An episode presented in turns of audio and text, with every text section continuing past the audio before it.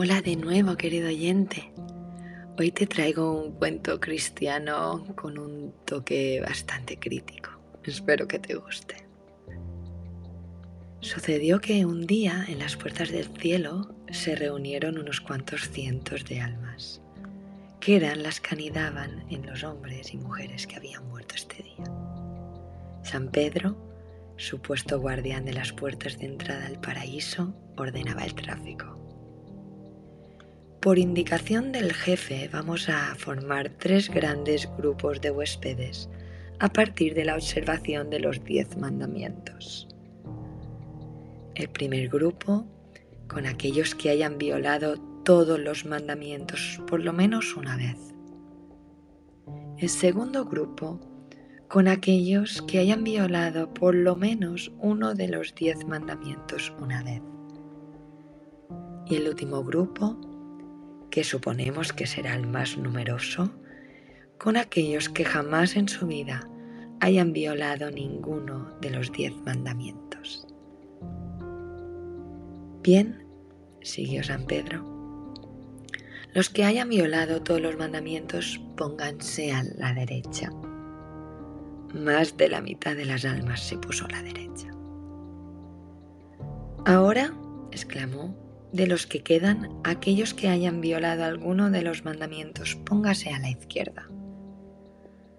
Todas las almas que quedaban se desplazaron a la izquierda. Bueno, casi todas.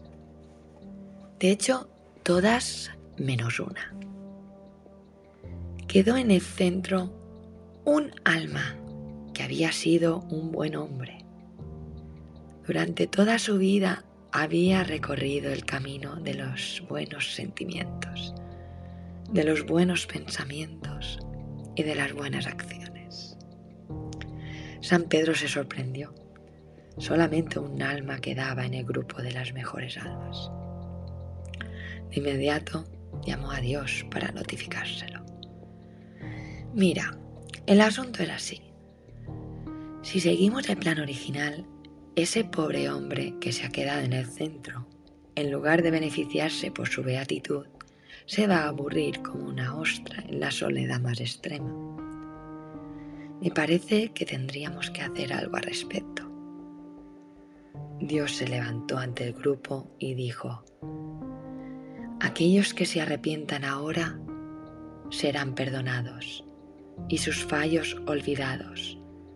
Los que se arrepientan puedan volver a reunirse en el centro con las almas puras e inmaculadas. Poco a poco, todos empezaron a moverse hacia el centro. ¡Alto! ¡Injusticia! ¡Traición! gritó una voz. Era la voz del que no había pecado. Así no vale. Si me hubieran avisado de que iban a perdonar, no hubiera desperdiciado mi vida. Intenso, ¿no? somos coherentes con esas acciones. ¿Hasta qué punto el moralismo nos condiciona? Bueno, ah, creo que os he dado bastante que reflexionar. Muchas gracias por escucharme.